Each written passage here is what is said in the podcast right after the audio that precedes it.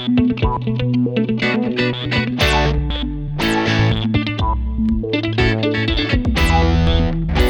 pessoal! Está no ar mais um Gentcast Descobrindo Carreiras. Esse é um podcast quinzenal que tem por objetivo falar sobre ciência de um jeito descomplicado e conectado com o dia a dia de quem está nos ouvindo. Todos os nossos episódios estão disponíveis no Spotify e vocês podem acompanhar a nossa programação, além de outros conteúdos sobre carreira e trabalho, no arroba GDC Podcast. Eu sou a Amy. Eu sou a Ali. E eu sou a Manu. Geralmente, depois da gente se apresentar, eu digo que também está aqui com a gente o Pedro Del Fabro, que é verdade, mas não é a única pessoa que está aqui com a gente hoje. A gente tem, na verdade, duas novidades para começar esse episódio. A primeira delas é que a gente atingiu mil uh, ouvintes no Spotify. Estamos muito felizes com, essa, com esse alcance porque isso mostra que também o nosso propósito de alcançar as pessoas está sendo atingido. Então, muito obrigada a todos que nos acompanham. E a novidade que a gente traz, agora sim, né, de verdade, é uma pessoa convidada para esse episódio e o próximo. Vou deixar ela falar quem é um pouquinho. Oi, tudo bem? Eu sou a Gabriela Tecchio, eu sou psicóloga, tenho uma formação em terapia de família, casal e indivíduo e sou mestranda do grupo da Manu. Ela é minha orientadora e a gente está no final desse mestrado estudando, então, o conflito entre trabalho e família, que é o que eu vim aqui conversar hoje com você. Ela não falou, mas a Gabi é a nossa ídola, né? Aqui tem três fãs da Gabi e a gente está super feliz que ela veio conversar com a gente. Vocês, ao longo do episódio, vão entender por que a gente é tão fã dessa mulher super poderosa. Uhul! Seja bem-vinda. Eu sou fã de vocês, né? Muito fã de vocês.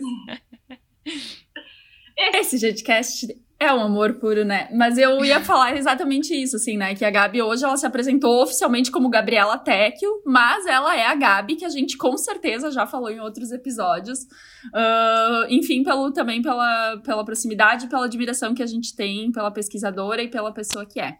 E esse é o tema do, do episódio de hoje, né? A gente vai falar sobre conflito, família e trabalho. E a nossa referência de texto é um artigo intitulado Sources of, of Conflict Between Work and Family Roles, do Greenhouse, agora o segundo sobrenome, gente, eu não vou saber falar, Beltel, deve ser isso. A gente vai deixar as referências lá uh, para quem quiser ler o texto também. E, e, eu vou começar já falando uma, uma questão que me chamou muita atenção. Ele é um texto de 1985. Eu gosto de fazer esse momento de reflexão, assim, de início, né? Para quem já estava no mercado de trabalho em 1985, tenta pensar o que, que é pensar conflito e família e trabalho naquela época. Uh, e quem não estava, se quiser até talvez promover uma conversa ali com familiares, pais, tios, avós ou conhecidos que estavam no mercado de trabalho também tentar entender um pouco dessas diferenças. Mas olha que interessante, né? A, a, frase de apresentação da introdução desse artigo é a seguinte frase: A relação entre vida de trabalho e não trabalho dos profissionais passou por uma revisão recentemente.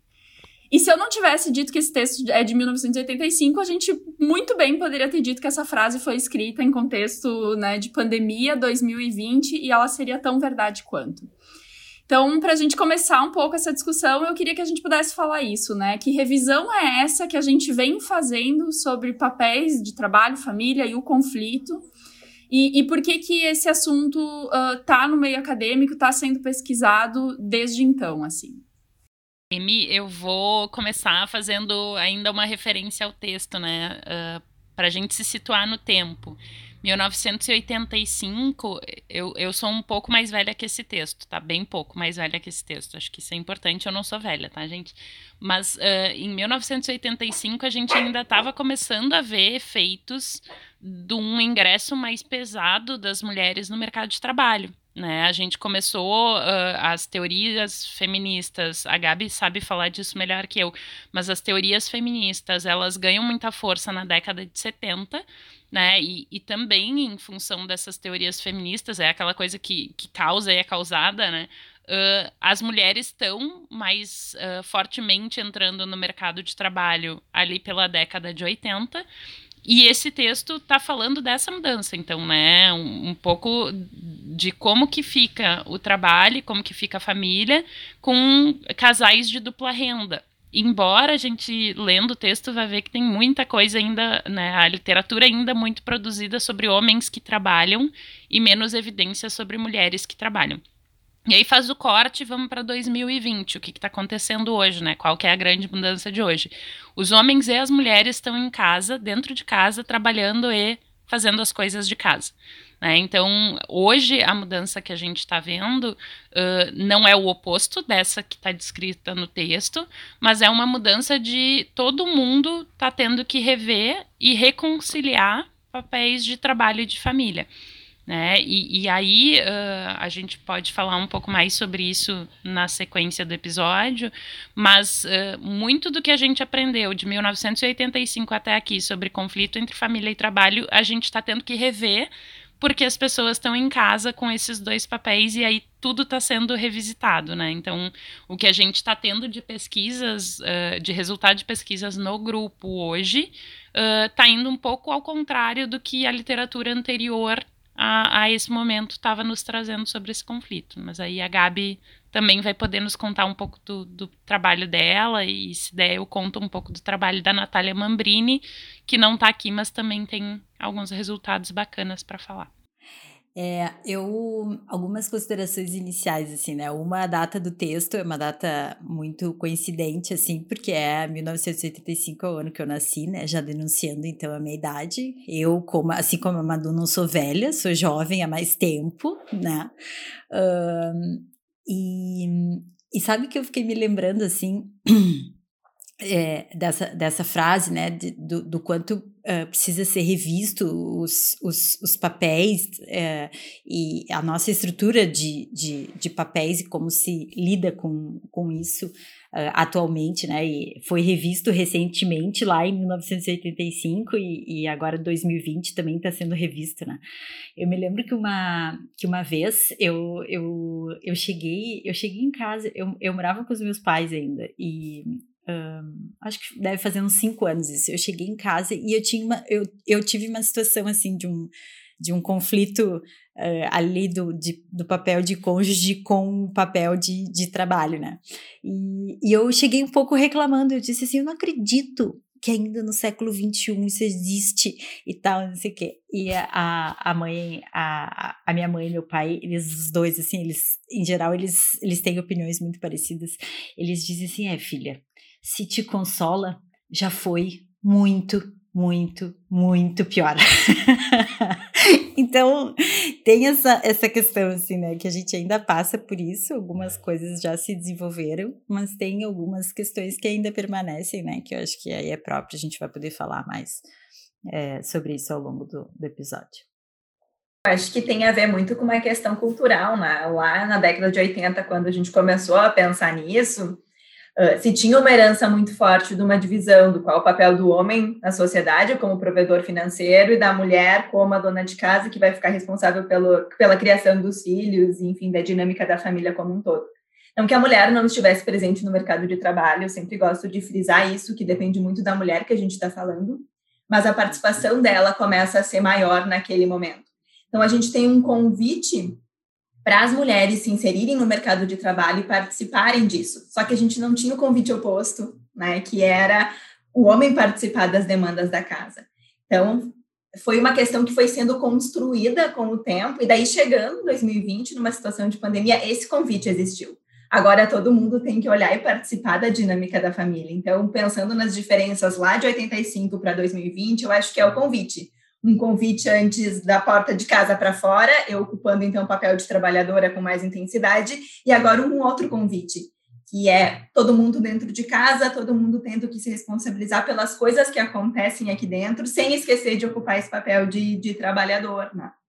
Mas, apesar das mulheres terem participado mais do mercado de trabalho desde final de 70, a gente percebe que ainda há uma grande diferença. Os dados do IBGE do ano passado mostraram o quanto as mulheres gastam, mulheres trabalhadoras, então mulheres que estão no mercado de trabalho, elas gastam 8,6 horas semanais a mais que os homens com cuidado de idosos, de crianças e também com afazeres domésticos. Então, acho que essa questão do conflito entre família e trabalho existe ainda e a gente precisa discutir por isso também porque por mais que a gente está mudando algumas coisas, quando a gente fala de cultura, é algo tão estrutural que não é em cinco anos, em dez anos que vai se modificando. É o que a Ali está falando. Está bem melhor do que era uma vez, mas ainda não é uma divisão igual, né, igualitária, tanto dentro de casa, mas como no mercado de trabalho também. Eu acho, Gabi, que vale uma observação rapidinho, né? A gente tem um outro episódio do Jedcast sobre papéis, né? E, e, acho que vale fazer essa retomada que, que os autores desse texto eles fazem em algum momento né, de que qualquer papel social tem qualquer papel tem associado a si uma expectativa social. E é isso que a Gabi estava, né, o, o termo técnico para o que a Gabi estava dizendo é um pouco esse, né? A gente tem expectativas sociais em relação ao que, que era ser homem e, e o que, que era ser mulher e o que, que era ser trabalhador e o que, que era ser dono de casa, que em 1985 estava sofrendo uma transformação e que agora em 2020 está sofrendo uma outra transformação. Mas acho que esse dado de que que existe uma expectativa social associada ao, ao papel que é assumido, ela nos ajuda muito a entender todo o resto da nossa discussão a partir daqui. Eu às vezes fico pensando uh, se uh, que a gente fala dessa divisão que não é uma divisão ainda, né? É 50-50, mas eu fico pensando se, se é essa divisão que, que é o caminho, sabe? Se, se é para isso que a gente precisa caminhar ou se é algo que, que a gente perceba mais equilibrado, porque a gente fala isso em papéis, e eu me lembro que no episódio a gente falou que, na verdade, o papel, ele, para te ter uma estrutura de vida equilibrada, tu não precisa ter é, 10%, 10 de desempenho de tempo em cada papel, que isso vai ser equilibrado, né? É, 50, 50, 33, 33, 33, né? Acho que não, não é muito por aí, porque eu, eu fico pensando assim, para já, uh, bom, uh, homens e mulheres são diferentes. Quantas diferenças existem entre mulheres? Quantas diferenças existem entre uh, homens? Né? Acho que tem uma fisiologia também que faz com que a gente seja uh, di diferente, com que tenha habilidades diferentes. Uma, eu acho que talvez, e, e claro, a Gabi é muito mais especialista nisso, mas é, é, é muito mais de, de, de poder ter e, e, trabalhar com um envolvimento do que talvez essa, essa percentagem né, mais igualitária. Às vezes eu me incomodo um pouco com isso, né? Porque o que eu vejo muitas vezes nas, nas trajetórias das pessoas e, e nas questões é que esse, esse conflito muitas vezes é, reclama que não, que não tem uma participação da outra parte, mas também o quanto que deixa de ter ou o quanto que o outro tem condições de, de, de, de desempenhar e, e, e, consegue fazer isso de, de uma maneira é, saudável e, e um, equitativa, não uh, igualitária, mas uh, com uma participação. Né? Não sei assim, se faz muito sentido, mas fiquei assim quando a Gabi estava falando isso, me, me veio assim essa provocação total sentido, Ali, porque a ideia não é o 50-50, né? Eu faço 50, tu faz 50. É muito da negociação que a gente vai ter, mas mais do que isso, da possibilidade que eu tenho de escolher a forma como eu quero lidar com isso. Porque talvez há 50 anos atrás, mais um pouco menos, uma mulher não poderia, talvez, negociar no seu casamento que ela gostaria de investir na sua carreira. E talvez o homem nem se percebesse podendo participar mais das questões familiares, né? Mas acho que é, é discutir como isso é possível. E não que vai ser 50-50 e não que um jeito vai funcionar para todas as famílias, isso depende muito, tem que avaliar. Tem gente que trabalha mais perto de casa, tem gente que trabalha mais distante, então vai ficar mais fácil, por exemplo, buscar o filho na creche se mora mais perto, né? Tem coisas que, que é específica de cada família. Acho que a grande questão é que hoje a gente vive uma possibilidade muito mais de negociar de apoiar e de poder escolher participar e de se sentir responsável. Né? Acho que todos uhum. que estão dentro de casa precisam se sentir responsáveis pela dinâmica da família, mesmo que um assuma mais do que o outro em um determinado momento. E isso não vai ser cristalizado, né? Eu posso assumir mais nesse momento porque eu estou aqui mais próxima, em um outro momento a outra pessoa vai, vai assumir mais, porque ela pode também assumir mais naquele momento. Eu tenho outra pergunta que tem muito a ver com isso, que acho que seria legal a gente discutir, mas eu queria fazer uma ressalva, assim, que ouvindo vocês me bateu. Tem esses textos, às vezes, que eles são da década de 80, 90, quando começou a se falar da transformação das carreiras, que eles continuam super icônicos hoje, assim, né? Tanto que a gente fala o quanto que essas pessoas eram vanguardistas quando olhavam essas movimentações de carreira numa sociedade ainda bastante marcada, né, por modelos de gestão mais tradicional e tudo mais. E um deles nem é um autor da psicologia, eu até acho que ele vem mais da sociologia, administração, que é o Chan La, que é Carreira e Sociedade, o texto, e, e eu cito sempre essa frase em coisas que eu escrevo, porque ele diz que não existe como pensar carreira sem pensar a sociedade. E acho que o que a gente está falando aqui tem a ver com em que sociedade a gente está vivendo e como que ela tem impactado nesse conflito de família e trabalho. Uh, e, e, aí a gente está falando de divisão de papéis e, e, me bateu um pouco que quando a gente olha o, o marco que está levando a esse conflito acontecer, ele parece ser bem objetivo, né? Então, em, em, lá na década de 80, a mulher entrando no mercado de trabalho e hoje tendo que conviver com filhos que não estão na escola, tendo que conviver com mais gente dentro do espaço de casa e tudo mais. Parece super objetivo. Mas tem uh, também uma mudança subjacente que, que talvez ela não é tão evidente que lá na década de 80 começou a se falar sobre qualidade de vida no trabalho, começou a se falar sobre sucesso subjetivo, então que também o, o, o comportamento do trabalhador dentro da empresa, seja ele seja, seja ele homem ou mulher, ele também estava mudando e as pessoas não estavam direcionadas só Uh, enfim, pelo que a empresa queria, né? Elas também tinham esse, esse movimento de buscar satisfação e, e outros fatores uh, dentro uh, para sua carreira.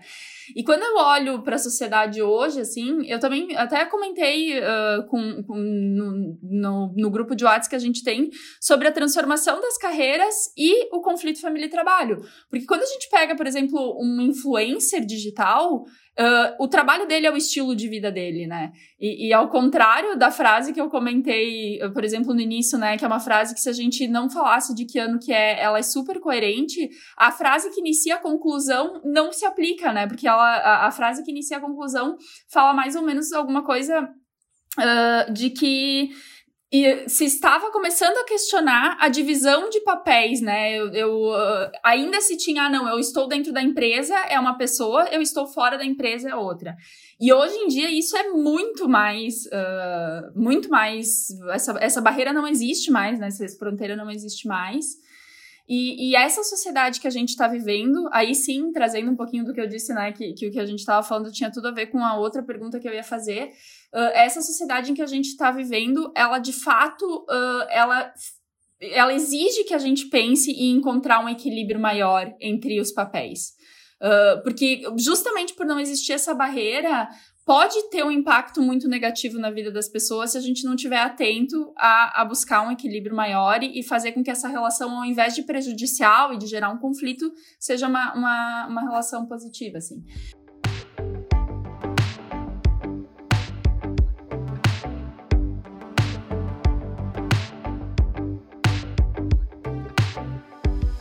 Então, acho que uh, o texto esse que a gente leu, ele se propõe justamente a identificar quais são as fontes de conflito. E aí eu acho que a minha pergunta né, para vocês é o que, que, são fontes de conflito, o que, que foram, o que, que continuam sendo, mas o contrário também, né? O que, que pode ser uma fonte uh, de equilíbrio, que traga coisas mais positivas para a vida das pessoas. Emi, vou me atirar de novo, tá?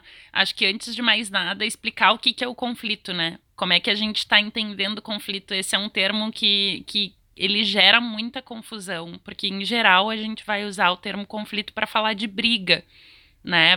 Pra, pra, e, e aqui a gente está entendendo o termo conflito como uma disputa, que não é uma disputa de violência, não é uma disputa agressiva, mas é que a gente está entendendo conflito quando a gente tem dois papéis que são socialmente né, importantes, ou para o indivíduo são papéis importantes, salientes, que demandam desse indivíduo atenção, tempo, cuidado, presença. Né? Então, o conflito se dá quando tem duas demandas de dois lugares diferentes que fazem com que, se ao atender uma, que fazem com que, ao atender uma, eu deixe de atender ou atenda com pior qualidade a outra. Né? Então, eu não estou falando aqui de, de ir para casa e brigar com o marido. Eu estou falando aqui de o meu cônjuge precisa de mim e o meu trabalho precisa de mim. E ou eles precisam em igual intensidade ou no mesmo tempo. Uh, e eu, que sou uma pessoa só, vou ter que optar por atender a demanda de um ou de outro. Né? Então, primeira coisa que eu acho que é super importante é essa da gente entender que, que o conflito vem de, de uma disputa de demandas.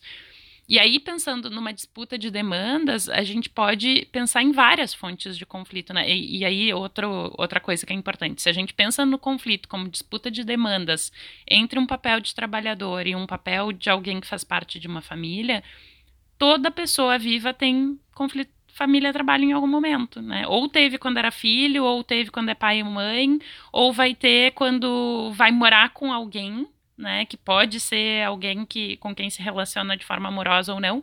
Mas assim, se eu tenho esses dois papéis e todo mundo tem, uh, eu vou ter em algum momento algum tipo de conflito teoricamente, os autores vão dizer que o conflito ele pode vir de, um, de uma. As fontes podem ser o tempo, né? Porque eu não posso ser as duas coisas ao mesmo tempo, embora a pandemia esteja testando isso bastante. Né? Ele pode ser um conflito que vem de tensão, e essa tensão ela pode ter relação com o tempo, mas pode não ter relação com o tempo, né? A tensão tem a ver com o que, que eu sofro num, num dos domínios e como que isso chega no outro domínio. E pode ter a ver com o comportamento, que é, né, os autores dizem nesse texto que é a coisa mais difícil da gente avaliar, na verdade, porque para avaliar quando um conflito tem a ver com um comportamento, eu precisaria olhar um pouco depois do conflito ter sido gerado e ter sido talvez solucionado.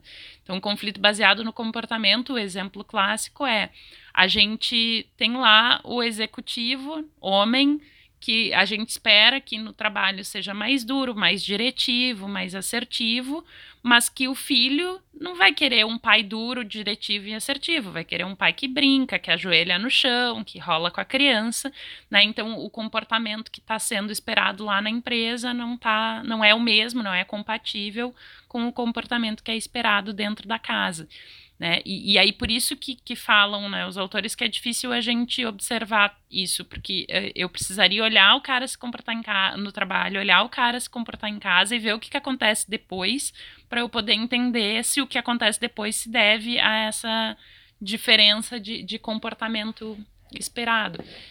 E aí eu fiz essa descrição para, né, justifiquei aí, apresentei aí as fontes de conflito, mas não dei muitos exemplos específicos. Eu vou deixar os exemplos específicos para vocês para não dominar aqui, não tomar conta. Eu só acho, mano, que esses três, eles são os clássicos, né? Tempo, uh, tensão e comportamento.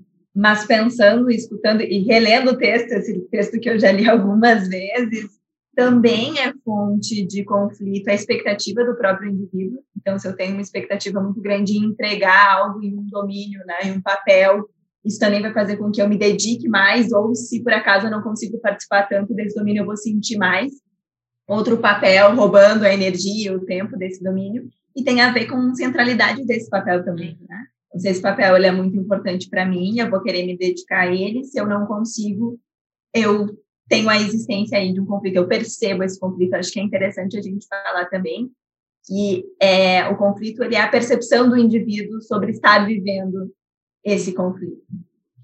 Acho que isso que a Gabi falou para mim ficou muito evidente na minha pesquisa do mestrado, que eu conversei com profissionais da área de TI. E, e para nós, um indicador que não, fazia, não fez sentido até a banca, e aí a Ana Vasques, que, que deu esse, essa luz, assim, para nós, uh, dominando muitas teorias de engajamento, foi que justamente uh, as respostas mostravam que as pessoas que tinham uh, mais tempo dedicado a, né, que tinham uma coisa de intensidade de trabalho e tal, eram as que estavam tendo mais qualidade de vida. E nós e, a, e, toda a literatura fala que não, né? Que, que na verdade uh, um equilíbrio, tu ter horas mais menos horas de trabalho, isso vai aumentar a qualidade de vida. E aí a Ana trouxe, uh, tem que olhar muito o engajamento na perspectiva do profissional. É um profissional que gosta disso. E aí a gente agora, com o que a Gabi fala, a gente depois entendeu, interpretou que a centralidade do papel de trabalho era muito alta nesse público que foi pesquisado. E aí, passar mais horas levava a maior engajamento, a maior satisfação com o trabalho, porque é o que, o que fazia sentido para aquele público, assim, né? Não que todos, né, a pesquisa traz uma, uma indicação, né? Se alguém não se identifica com isso e é da área de TI, tá tudo bem também, né? Tá tudo bem, não, não há crises, não há crises é, aqui.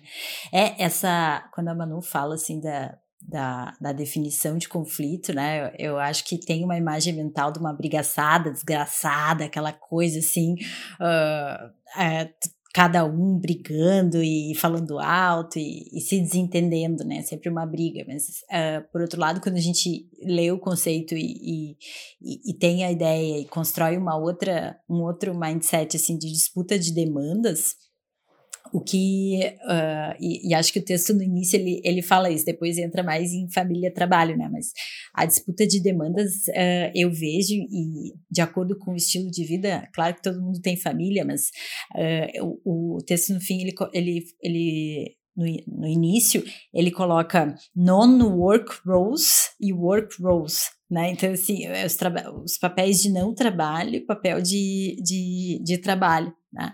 Claro que a gente sabe que os papéis mais salientes e o que é esperado sejam de, de, de adultos, mas outras, outras demandas também é, apa aparecem na, na, na nossa vida que, que também causam né, essa, essa questão assim do, do comportamento muitas vezes, né, de, do quanto talvez tenha que Uh, e acho que é difícil de avaliar, mas uh, uh, acho que muitas vezes, como é difícil quando a gente tem que se comportar em, um, em uma certa, em um certo contexto da vida, sendo que aquilo é muito diferente do que é o nosso jeito de se comportar na maioria dos outros papéis que a gente é, desempenha, né? E, e, bem, e aí avaliar o, uh, o quanto que isso é válido, necessário e, e, e, às vezes até de, de aprender a fazer isso como um próprio bem que, que precisa ser feito, mas que não significa que não cause um, um conflito. Né? Pegando um pouquinho do que a Manu comentou, de, de trazer mais exemplos né, de como acontece esses, o conflito, família e trabalho na, na prática, vamos puxar para a questão da pandemia, pensar o tempo antes as pessoas elas, elas tinham uma divisão, eu tenho local de trabalho, eu tenho ambiente familiar, eu dedico um tempo para um, um tempo para outro. Hoje os conflitos acontecem por tempo, porque com frequência alguém está trabalhando tá, de home office e vai ser solicitado para resolver alguma demanda da casa, e esses tempos eles vão estar tá sendo disputados, né? principalmente quando se tem criança em casa, e ainda mais em contexto que as escolas estão fechadas, então tem que assumir a parentalidade de uma forma mais intensa também. Então, são vários papéis dentro do mesmo espaço. É o de trabalhador, trabalhador, é o de cônjuge, é o parental, é o coparental, que é essa dupla funcionando, então, como pais, né? Pensando agora no conflito com base em tensão, que a tensão tem a ver com a irritação, a preocupação de um domínio que eu levo para o outro. Eu vou falar uma fala de uma pessoa que comentou que antes, se acontecia alguma uma discussão em casa, ela tinha um tempo de deslocamento até o trabalho para esfriar a cabeça, né, para digerir o que tinha acontecido. E que uma das dificuldades dela é que, bom, acontece aí a discussão na sala e ela vai para o quarto, fecha a porta do quarto e já começa uma reunião, e o quanto ela não teve esse tempo para digerir, porque está tudo muito, muito, com uma fronteira muito diluída, né, muito, tudo muito próximo. Em questão do comportamento também, né, se eu trabalho daqui a pouco em uma área que eu preciso ser um pouco mais séria, Uh, daqui a pouco a minha, a minha empresa ou a minha equipe exigem isso de mim. Eu me enxergo que, como trabalhador, eu também tenho que ser assim. Eu estou no contexto de uma família que daqui a pouco tem uma criança, um cachorro, que eu faço um carinho, que eu brinco, que eu mudo até meu tom de voz, que eu sou mais, mostro mais amor, afeto. Olha quanta energia esse trabalhador, estando dentro de casa, gasta para fazer essas mudanças né, de um papel para o outro. Lembrando que uma mudança total é difícil, né? A gente é um ser só, mas a gente também se ajusta de acordo com o papel que a gente está ocupando. E estando em casa, isso é muito mais difícil, porque é tudo mais rápido. Gabi, tem alguns comentários que eu quero fazer de episódios que eu vivi na pandemia que eu acho que talvez as pessoas se identifiquem, né? Um deles é o. Eu fiquei pensando no exemplo dessa pessoa que tu disse que entrava no carro e aí tinha o tempo, né? Quem mora que nem eu, num, num apartamento que só tem uma porta, a gente só tem a porta do banheiro, tem a porta de entrada, a porta do banheiro e a porta do quarto. não tem essa chance, né? Tipo assim, brigou na sala, deu dois passos, tá no quarto, não tem nem porta para fechar direito. Né? Então, o quanto também a estrutura uh, física que as pessoas têm hoje, ela também vai ter uma implicação forte em como que elas vivenciam e depois como é que elas resolvem o conflito. Outro exemplo de pandemia que eu vou citar, que todo mundo já viu algum, é aquela criança, né? Aquele colega sério super sério, que a gente pensa, nossa, aquela pessoa ali, né, não se abala por nada, daqui a pouco vem uma criança e se pendura nessas, nessa criatura séria, no meio de uma reunião e a pessoa não sabe o que fazer, tu não sabe o que fazer, todo mundo dá risada, em geral, né, a gente tem sido, acho que de maneira geral, bastante compreensivo com essa entrada das crianças no meio das reuniões. Mas a gente teve, eu tenho uma colega uh, na universidade que eu trabalho, todo mundo sabe qual é, né? Mas enfim, tem uma colega na PUC que recebeu uma avaliação negativa de um aluno que achou um absurdo a professora, o filho da professora interferir na aula e mais absurdo ainda que a professora parou a aula para ir atender a criança, né? Então assim, quanto também, uh, se por um lado muita gente sendo compreensiva com a situação, por outro lado muita gente incomodada com a situação. E nesse caso específico dessa professora, que, que é esperado dela, né? Ser professora, ser séria, ser formal. E aí o que, que ela não fez? Não foi séria, não foi professora, não, né? Foi ser mãe. E, e, isso incomodou muito. Então, enquanto uh, se eu tenho um ambiente suportivo, né, um ambiente que dá suporte, eu consigo escolher um pouco melhor como é que eu vou agir, qual papel priorizar e, e consigo talvez mais fácil lidar com as consequências. E quando o ambiente não favorece, o quanto que isso também me traz talvez de prejuízo, né? Então, como a Amy fez a pergunta do, do, do, que, que faz ter conflito e o que, que faz né, ajudar a lidar, o ambiente ajuda muito, né? Quando a gente tem situações de conflito. Se o ambiente favorece a, tanto a separação de papéis, né, quanto poder dar atenção para esses papéis ou, ou, favorece cada papel individualmente, isso ajuda e o quanto que as redes que a gente tem também podem ser um apoio quando a gente vive uma situação de conflito, né? Então, sei eu, se eu tenho um cônjuge que me ajuda, aqui em casa a gente tem cachorro, né? Então, uh, no início da pandemia eu tinha que, o Vini não curte muito acordar cedo, então eu acordava mais cedo, levava a cachorra para passear e fazia café da manhã. Aí chegou no meio da pandemia, eu não aguentava mais, eu disse, olha só, então, pelo menos nos dias que eu tenho que estar tá funcionando mais cedo, tu acorda mais cedo e tu faz alguma das tarefas. Mais adiante, a gente acabou organizando de um outro jeito, que acordam os dois juntos. Né? O Vini não curte acordar cedo, então, como ele acorda mais cedo, eu posso acordar um pouco mais tarde, a gente achou o meio do caminho dos dois. Um vai fazer as atividades de café da manhã nanana, e o outro vai levar a cachorra para passear. Né? Então, os dois ganharam meia hora de sono e os dois começaram a se ajudar nessa rotina do início da manhã. Mas. Uh, aí, falando isso, fui me dando conta, né? Uh, quando a gente casa, quando a gente escolhe ter filho, ninguém casa, ninguém escolhe ter filho pensando que vai ter que ficar enfurnado com um cônjuge, com um filho, todos os dias da semana, todas as horas do dia. Às vezes sem porta para fechar. Né? Então, uh, acho que isso é uma coisa que vai passar, talvez, a fazer parte da realidade, né? Fico pensando, talvez, o impacto que um adolescente vai ter daqui a uns anos quando escolher casar. Será que casa? Será que essa vai ser uma geração que vai casar ou vai ser uma geração que não vai querer casar porque viu o que foi? Né? Uh, mas a gente não pensa nisso, né? E a gente está tendo que lidar com isso. Já ouvi vários comentários também de ah, os pais e mães que tinham um filho para mostrar que tinham família e que agora estão tendo que ver o que é ser pai e mãe de verdade, né? Então, enfim, para trazer para 2020 o texto uh, que a gente está discutindo hoje, né, a coisa dos papéis nesse momento de pandemia, como ela tem que ser redefinida, né? Como a identidade da gente enquanto pai, mãe, trabalhador, nesse momento está precisando ser redefinida, né? Ser trabalhador às vezes é parar e lavar a louça no meio do caminho, mas né, ainda assim se é trabalhador.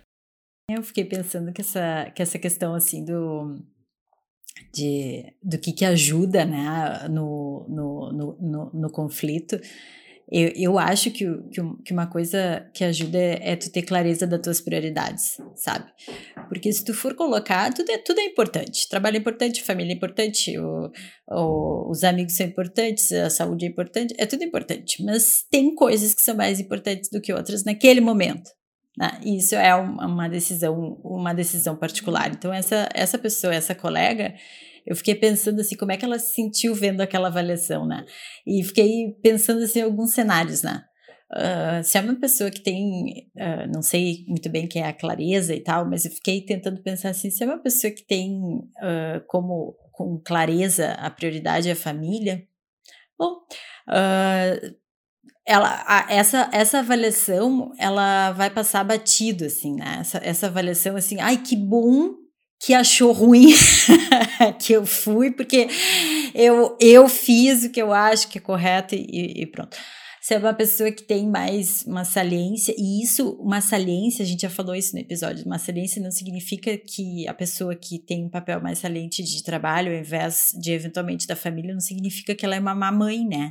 mas talvez eventualmente consegue lidar e consegue uh, agir, ter um sangue frio, uh, não sei, agir de outra, de outra maneira se o trabalho for uh, é, mais, mais saliente em um contexto de escolha, né? Porque a gente é um contexto de escolha, assim, bom, tô, tava dando aula, uma coisa que exigia de mim e minha filha estava me, me, me chamando, então é, é uma disputa de demanda clara e, e sem e explícita, né? Uh, enfim, e, e, e, pode acontecer isso com outras coisas, mas eu acho que quando tu tem claro isso, o que, que é a tua, a, tua, a tua prioridade, aí tem gente que diz assim, ah, a minha prioridade é isso, isso e isso. Daí eu disse, não, então só um pouquinho, porque então temos que rever porque tu não tem prioridades. porque a prioridade é aquilo que, né, tá no topo e, e aí a gente pode ranquear a prioridade. Mas ela precisa uh, existir. E aí eu acho que tem as pessoas que não têm essa clareza e que aí ficam no meio do caminho, sofrem, uh, se, se desesperam. Tá, mas qual, qual é a possibilidade então? Né? Não, mas eu devia dar, dar conta de tudo. É, mas em algum momento as escolhas é, elas, elas são excludentes, né? E, e, optar por um caminho é, em algum momento, é, recusar ou uh, renunciar a, a outro, não definitivamente, mas naquele momento, sim. Na, naquele momento, a mãe foi mais saliente do que, do que, do que a professora. E, e eu acho que um pouco do nosso papel é, é ajudar as pessoas a clarearem isso, porque isso é uma escolha, acho que muito individual. Ela é social, e eu acho que os papéis que a gente desempenha têm uma expectativa social, mas a prioridade que a gente elege, ela é ainda muito individual. Eu tenho dois comentários primeiro deles é uh, que esse exemplo, mano, que tu trouxe, né, da professora, eu fico pensando, eu todo mundo sabe que eu tenho um pé em, em mercado e em empresa de tecnologia, que são empresas que realmente questionam muito práticas tradicionais de políticas de gestão de pessoas e tudo mais. E tem empresa que, assim, né, tu pode levar o teu pet pro trabalho. E aí eu fico pensando, tipo, o pet tu realmente tu não controla, né? O pet que é... Aí tem a Nebraska aí também, uh, que acho que já apareceu em episódios. Hoje ela, hoje ela tá quietinha ali dormindo, a gente já viu ela. Já que ah. vocês deram um gancho da Nebraska, eu vou me manifestar aqui. Todo mundo fica quieto porque o Pedro é a primeira vez que aparece em voz no episódio, né? verdade, verdade. E, e, ainda no meio do episódio sem avisar, mas enfim.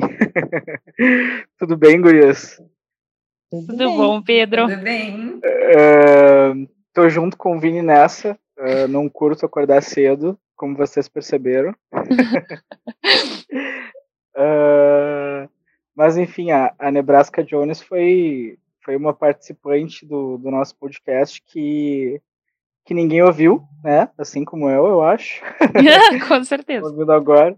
Quem sabe no próximo episódio eu, eu coloco uma, uma das entradas na, da Nebraska Jones nas, nas nossas gravações mas é, é a dog da Manu, né? Então, uh, em certos momentos ela entrava e se manifestava, e a Manu tinha que, que exercer o papel dela de, de mãe de dog, né? e tinha que sair, enfim. Uh, só entrando para contar essa história para vocês. uh, para não, não dizer depois que que até o, o, primeiro ano, até o fim do primeiro ano do JetCast, eu não participei em áudio, ó. Minha é verdade. especial e inusitada.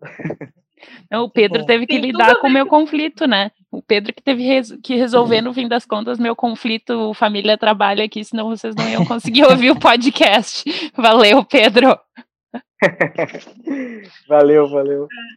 E essa tua entrada, Pedro, tem tudo a ver com o segundo comentário, assim, né? E aí também quero, talvez, faz, uh, puxar uma, uma, reflexão que não estava programada na minha cabeça, mas que ficou muito forte agora. Pra quem não entendeu o comentário do Pedro sobre acordar cedo, a gente grava episódio num sábado de manhã chuvoso uh, e nos encontramos às 10, né? tipo assim, é, é aquela, aquele momento em que realmente se questiona o quanto tá afim do, do, do, do podcast, né? Mas a gente tá aqui porque gosta também.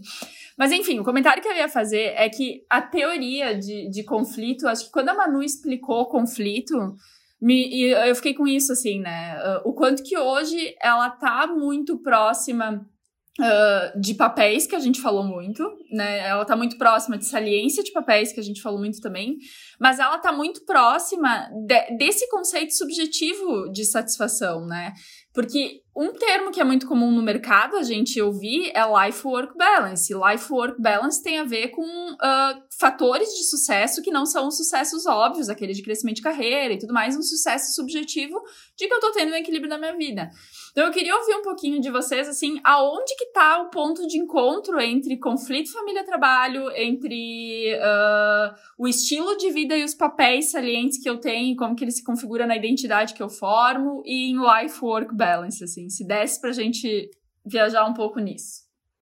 Não, o comentário que eu ia fazer uh, é que, através do exemplo que tu deu, né, da, da professora que teve que atender uma demanda da família, isso não foi bem visto, é que todo mundo vai vivenciar o conflito no trabalho, isso é certo.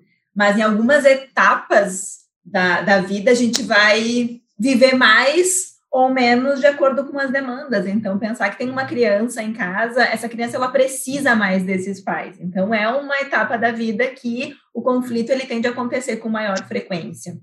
Só que essa pessoa que estava vendo não parou para pensar que ela também vivencia isso, mas talvez por não estar tá nesse momento de ter um filho pequeno, não perceba tanto isso. E daí a gente entra num ponto importante que tem a ver com os recursos, que quem vivencia a situação de conflito é um indivíduo. É importante que ele tenha habilidade, capacidade de gestão e de conseguir lidar com isso, mas ele não é o único responsável. Ele precisa de apoio. E uma questão que aparece bastante na literatura é que as pessoas elas vão apoiar mais o outro que está vivenciando a situação de conflito se elas também vivenciam. E às vezes acho que falta isso, falta, mesmo eu não vivenciando, mesmo eu não tendo um filho pequeno em casa, eu conseguir fazer um movimento de me colocar no lugar do outro e saber que ele está vivenciando. Porque quando a gente faz isso, a gente consegue ser suporte e não só a expectativa que acaba interferindo nesse, nesse trabalhador, nessa trabalhadora, que além das suas cobranças, porque falar de conflito família trabalho é falar de muito sentimento de culpa por parte de algumas pessoas de não conseguir dar conta. Então, quando o contexto também vem me cobrando, se soma as minhas cobranças, e é com frequência que a gente encontra relatos de conflito família trabalho vinculados a um sentimento gigantesco de culpa de não ter dado conta de uma situação, quando na verdade deu, mas deu do jeito que podia dar naquele momento. É, a Gabi, eu acho que já meio que falou um pouco sobre sucesso, né? Sucesso é o tema da Ali, mas igual eu vou arriscar, eu vou trazer um trecho do texto que me caiu os butiá, assim, uh, e me lembrou que o texto era de 85, porque eu acho que tem isso. Esse texto tem coisas muito atuais tem coisas que tu olha e pensa, gente, que viagem, né? Uh, e, e, uma das uh, hipóteses dos autores do, do texto é que o, o, o conflito estaria associado a maiores níveis de sucesso na carreira. E aí a gente vê que o sucesso na carreira aqui ainda está sendo visto como esse sucesso mais objetivo, que talvez tenha sido o que fez esse aluno reclamar dessa professora, né? Como assim, uma professora uh, bem-sucedida é aquela que consegue organizar toda a vida dela e a criança não está interrompendo a aula. Né? E, e hoje, uh, então, acho que a Ali depois pode comentar, né? A Ali fez um trabalho muito legal de ver como é que a percepção de sucesso foi andando ao longo das décadas, mas se a gente for parar para pensar, né, um texto de 85 vai citar textos do que? Da década de 70, 80 no máximo, né? Então ele ainda está falando desse sucesso mais objetivo. E aí, claro, se eu tenho que dedicar tempo para minha família, tempo, atenção, investimento e tempo para o meu trabalho, eu não vou conseguir ser tão, tão, tão bem sucedida no meu trabalho, porque eu estou tirando energia de lá para outra coisa. E aí, por mais que tenha me causado estranhamento, eu me lembrei que lá na minha tese de doutorado, eu fui entrevistar profissionais que, que trabalhavam com gestão de recursos humanos. É uma área extremamente feminina. Né? Mas quando a gente vai para as posições de diretoria, é extremamente masculina. Né? E, e, o que, que isso tem a ver com conflito família-trabalho? Tem a ver que, em geral, uma pessoa vai ser considerada hoje, né, década de, de 2020, vai ser considerada para uma posição de diretoria ali pela casa dos 30 e muitos, 40 anos, 40 e muitos, talvez. Uh, quando que as mulheres hoje estão tendo filhos? Pelos 30 e poucos, 40 anos, né? Então, uh, neste momento de uma carreira de uma mulher, muito provavelmente ela vai ter que escolher: ou eu vou cuidar da família, ou eu vou cuidar de ter uma promoção para uma diretoria. Né? Então, uh, aqui as coisas se misturam. E se eu entendo que ser bem sucedida é ter a diretoria, eu talvez opte por não dedicar à família. Se eu entendo que sucesso é eu equilibrar os papéis então, poder atender a minha família e poder progredir na minha carreira, talvez eu, eu não vá aceitar essa posição e vá buscar outro tipo de desafio, outro tipo de empresa. Né? Então, uh, acho que, que isso, né, a, a, questão de sucesso, a questão do, do balanço, a questão do conflito, eu acho que de, a gente volta lá para coisa cultural, né? a gente volta uh, a falar de o que, que é saliente para mim, né? O papel saliente para mim é o que provavelmente vai estar relacionado ao que eu entendo por sucesso. Né? Então, se eu entendo que ser bem-sucedida é ter uma carreira uhul, uh, talvez eu, eu, o meu estilo de vida vá me direcionar para isso e talvez a minha noção né, de, de, de, de, família, trabalho, enfim, não vá comportar que eu me sinta culpada se eu estou deixando a família para me dedicar ao trabalho, porque isso para mim é ser bem-sucedida né? Uh, de qualquer forma, assim, por que, que eu quis fazer esse comentário? Porque eu acho que hoje essa não é a percepção de todo mundo, né? Uh, lá na tese, a única mulher que eu achei em posição de diretoria tinha tido filho aos 20 anos. Né? E na, quando ela teve filho, provavelmente todo mundo se desesperou achando que a carreira dela tinha ido por água abaixo. Né? Para ela, naquele momento, deve ter sido desesperador. Por outro lado, foi o que permitiu que aos 40 ela estivesse numa posição de diretoria, porque os filhos já eram adultos, não tinha que se dedicar a eles com a mesma intensidade, então era full trabalho. Né, reconhecida por outras pessoas, sucesso objetivo, se entendia sendo bem sucedida na carreira, sucesso objetivo, subjetivo, e estava lá equilibrando os papéis, né? Mas, enfim, ainda estamos nos anos. Isso era ano 2014, então não faz tanto tempo assim. E a gente ainda com essa questão, né, difícil de pensar de sucesso, balanço e conflito. Não sei se eu confundi ou ajudei, mas enfim, tem exemplo, né? Ninguém pode me acusar de ter sido teórica só. É, eu acho que essa questão do life-work balance, né, é, é, tipo assim, então, balanço vida-trabalho, né, e acho que a gente tem que cuidar um pouco essa, essa questão, assim, de vida-trabalho, família-trabalho, quanto que isso é uma dicotomia, ou isso é uma polarização, ou isso coexiste, né, com as, com as demandas associadas a isso e, e que podem um, ser enriquecidas, né? não só conflituadas, assim, né? Porque tem uh, uh, tem, tem uma, umas coisas às vezes que se diz assim, né? De que filhos de mães e pais trabalhadores uh, passam um outro tipo de experiência para os filhos também né? Podem ser pais e mães diferentes de pais e mães que ficam uh, em, em, casa pela própria experiência acumulada, pela orientação que conseguem dar, pelos, pelas, pelo, pelo nível de, de recursos que, que podem oferecer e, e, claro, recursos financeiros também, né? Não vamos falar que não, porque eles, eles importam, importam bastante, mas também outros recursos, né? Culturais, sociais, uh, em termos de, de, de, de acesso uh, a outros tipos de, de, de, experiências que, eventualmente, num, num, círculo mais limitado, isso fica mais restrito, né? Então, acho que tem que cuidar um pouco essa, essa questão, né? E, e, claro, eu sei que são os termos, mas eu me incomodo um pouco com eles. às vezes, o life-work balance, o conflito família-trabalho, porque eu acho que às vezes é muito mais essa questão do trabalho e papéis de não trabalho, né? Do que aqui, por exemplo. Aqui eu tenho muito pouco. Eu tenho alguns conflitos é, fa família-trabalho, mas, é, mas, mas eu estou muito afastada. Mas eu, eu, eu convivo com outros, assim, às vezes uma possibilidade cultural que em função do, do, de um trabalho, de uma agenda, de um fuso horário, que eu, eu não consigo é, me treinar, por exemplo, que é uma coisa super importante para mim. Eventualmente eu não consigo conciliar porque tem uma demanda de trabalho. E isso eu acho que é, também é uma disputa de demanda. Né? Porque as, as, as duas são, são, são importantes. Então, só queria. Aqui estou fazendo papel do advogado hoje, do diabo. Uhum. Questionando os termos técnicos. Mas tem, né, Ali, acho que isso é importante. Quando A primeira vez que eu tomei contato com a literatura de conflito família-trabalho foi trabalhando com a Ana Brown, Ana Cláudia Brown.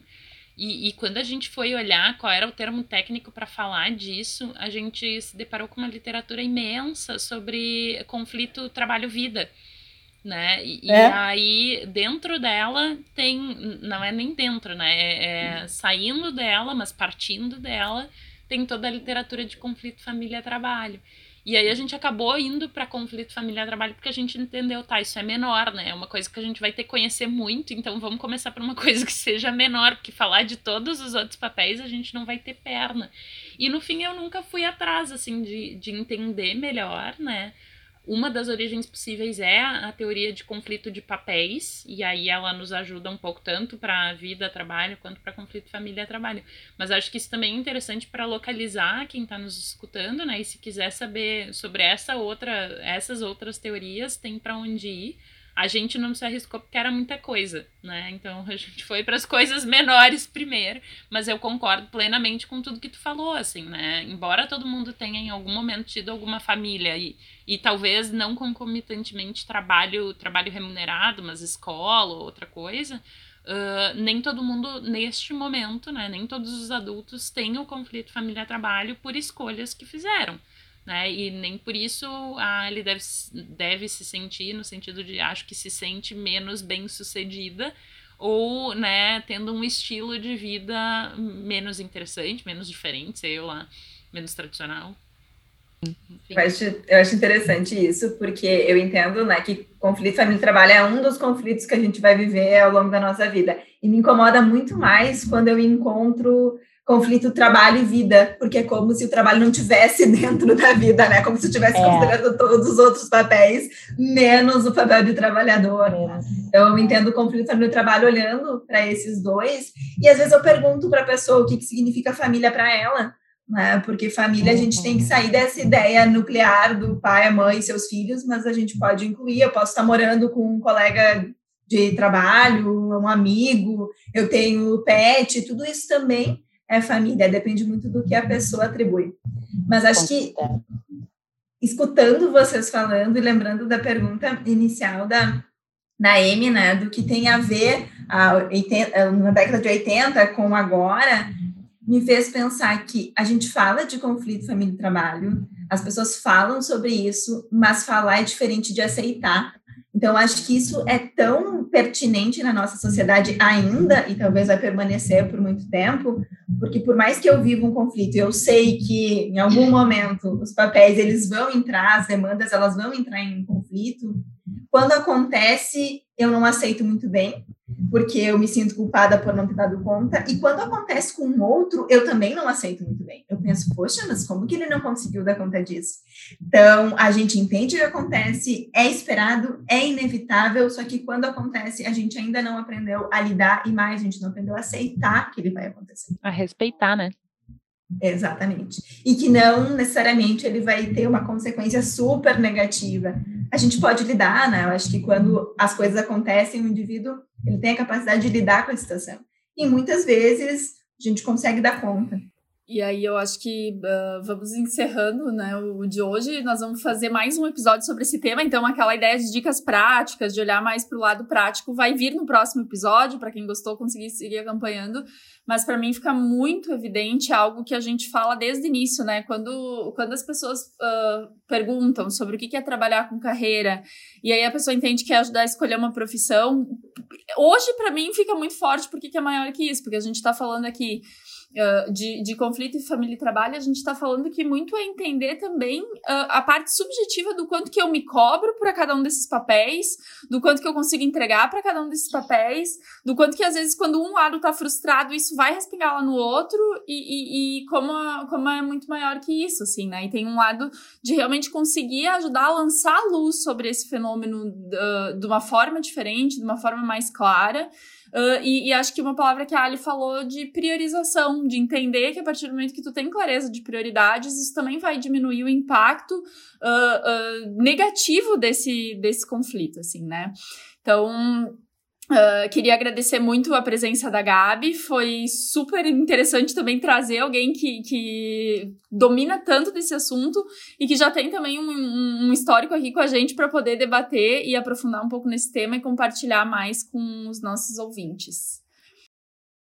Uh, sigam a gente nas redes sociais, GDC Podcast, e uh, também nos próximos episódios vamos aprofundar mais nesse tema. Até mais, pessoal! tchau. tchau.